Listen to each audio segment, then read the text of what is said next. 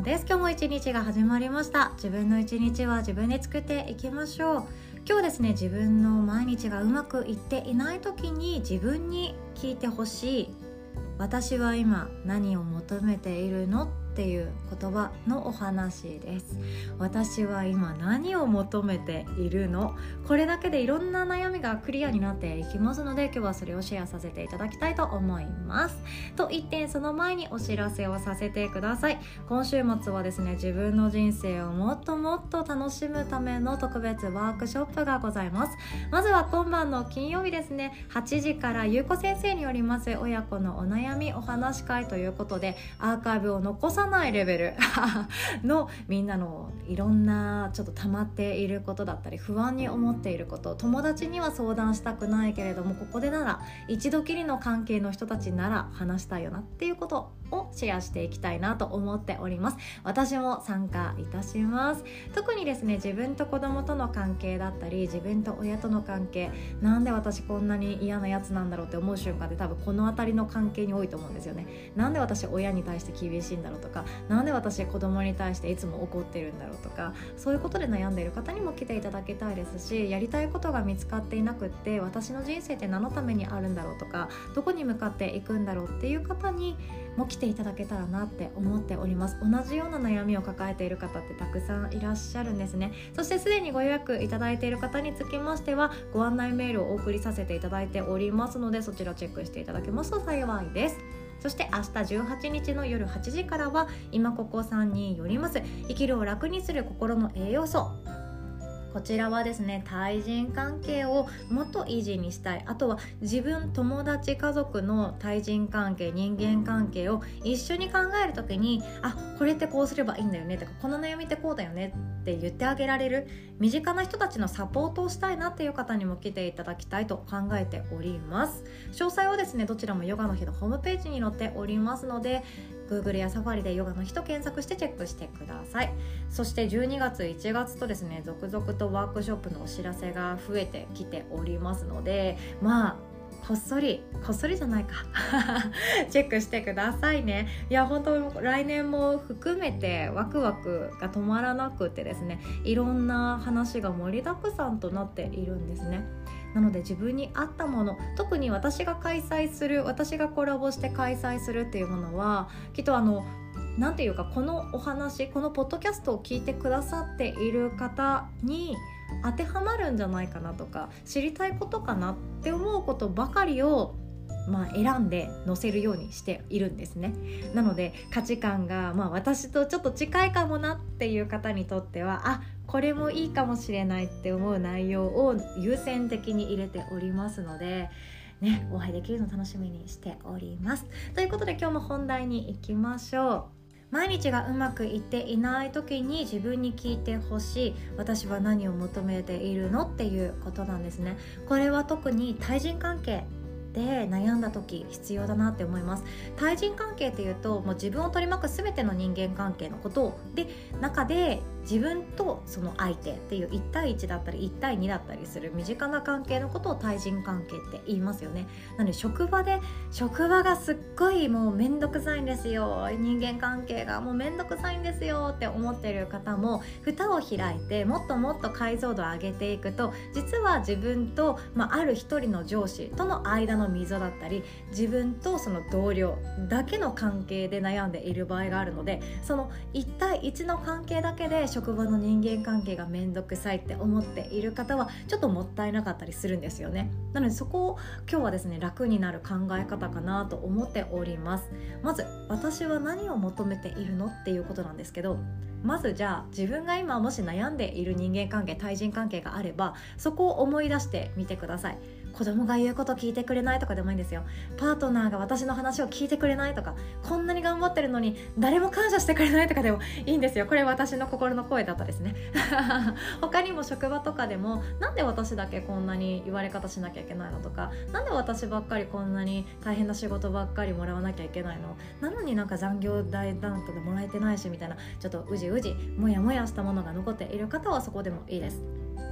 この時って悩みありますよね。モヤモヤありますよね。イライラもあったり不安もあるかもしれないです。この時に対人相手に対してあなたは何を求めていますか？ここなんですね。求めているものがクリアになるとそれは悩みじゃなくてただの課題になっていくんですね。例えば我が家で言うと私と娘との関係具体的に言うとあつ森我が家もついに始めたんですね。今更って思うかもしれないんですけどいや私はですねやっとやっと買うことを決意しました。っていうのも私がハマるだろうなと思ったのでちょっと先延ばしにしていたんですよね。あつ森やってる方いらっしゃったらいろいろ教えてください。であつ森娘も一緒にハマっていてでも本当初めの段階なので毎日ねいろんなことを知らないとまだ友達が増えないとかあとはたぬきち商店が大きくならないっていうその一番初めのレベルのところをやってるんですね。でその時にやっぱり止まらなくなるんですよ。もうそろそろお風呂入りたいよねとかもうそろそろご飯食べたいよねっていう時も娘「いやもうあとちょっとなんだけどね」みたいなキリがいいところでやめたいというその感情も自分のちっちゃいとこにも思い返したらあるじゃないですか。私だったらスマブラとか大好きだったんですよね。DS もやったし64もやりました。もうあの頃の今いいとこだからちょっと話しかけないでよっていう感覚めっちゃわかるんですよ。でも親としてはいやもうさそろそろ6時だからさお風呂入りたいじゃんみたいなそんな形でどんどん進めていきたいわけなんですよね。でその時に「いや待ってって言ったじゃん」とか「今いいとこなんだから」って言われたらちょっとイラッとするじゃないですか。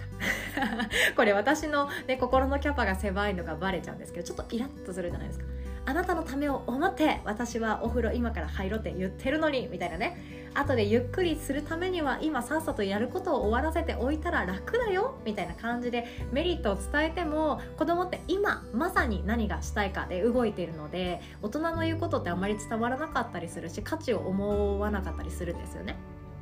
実際自分が子供の時もそうだったじゃないですか後々楽になるよとか後で自分がゆっくりできるよっていう言葉をいただいたとしても今これやりたいんだけどっていう感情が強すぎて子供ってほんと素晴らしいんですよ。私これ見習いたいなって本当思ってるんですよね。今やりたいことを今するっていうのは素晴らしいことなんですよ。素晴らしいことなんですけどお風呂は早く入った方がきっといいし それに合わせて晩ご飯も早く食べれて夜も早く眠れた方が結果いいじゃないですか。人生トータル見て早寝早起きができている人の方が人生幸福度高いしスタイルもいいし心のことで悩みづらいんですよね。って思ったらいいじゃんって思うんですよね。って思った時に私に対し私の中で心の中でもやっとしたものが出てくるんですよ。いやその気持ちもわかるけどさっていう。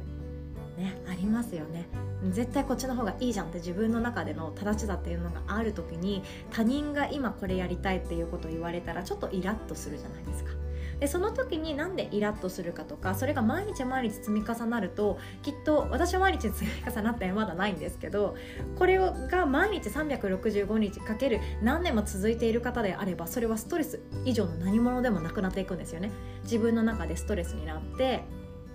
しかもそれが蓄積されすぎてストレスだけれどももう心の中で、まあ、そこには無関心っていうものになっていくかもしれないですよね。諦めしかないかもしれない。自分でここで毎日イライラしてたらもうどうしようもない。自分の身が持たないからもうここには無になるしかない。っていうふうに自分の感情を抑えるっていう手段をとっている方もいるかもしれないんですよ。こうなっていくと本当に心とか体っていうものは辛くなって結果的に自分の未来に対して希望が持てなくなったりちょっとしたことでも我慢さえすればいいんでしょ？っていう価値観になっていったり自分が我慢すればいい。じゃあみんながうまくいく。じゃあそれでいいじゃんっていう結論解決策しか思い浮かばないなくなっていく恐れがあるんですよね。でこれってすごく辛くってこんな時に私は相手に対して何を求めてるのっていうふうに聞いてほしいんですよ。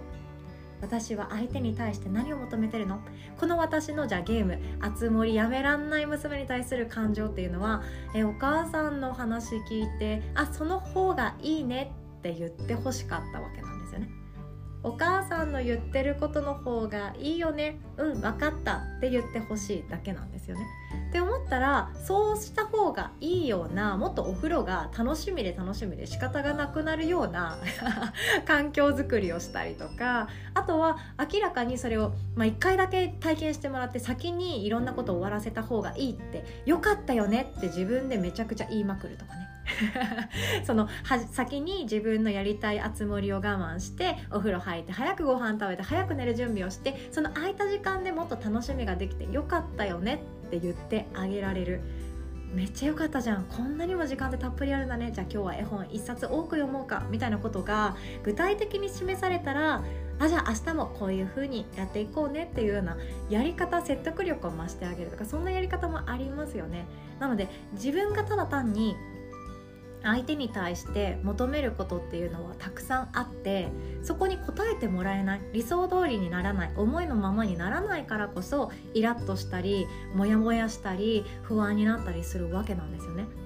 そういう時に私は今何を求めてるの？相手に対して何を求めてるの？っていうことをクリアにするとここから先は手段が見えてきます。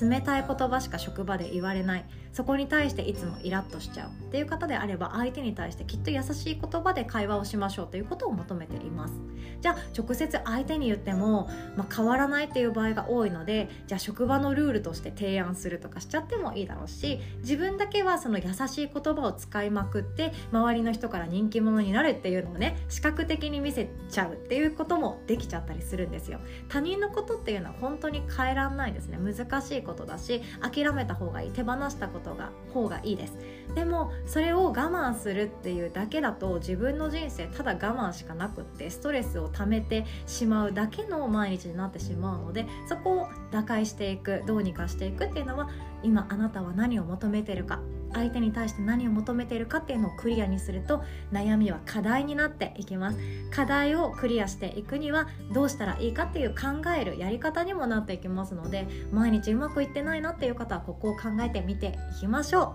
う。ということで今日も最後までお聴きくださりいつも本当にありがとうございます。限定配信の音声プレミアムパートナー私も楽しく配信させていただいております。いやもう止まんないんですよね。めちゃくちゃ面白いです。もうビジネスの話とか同業者との話っていういうのはお金を出してでも学びたいものだったりするじゃないですか。で私はお金をかけて大失敗を繰り返していますので それをどんどんシェアしていきたいなと思っております。バックナンバーホームページに載っておりますので興味のある方チェックしてやってください。では最後までお聴きくださり本当にいつもありがとうございます。おしまい。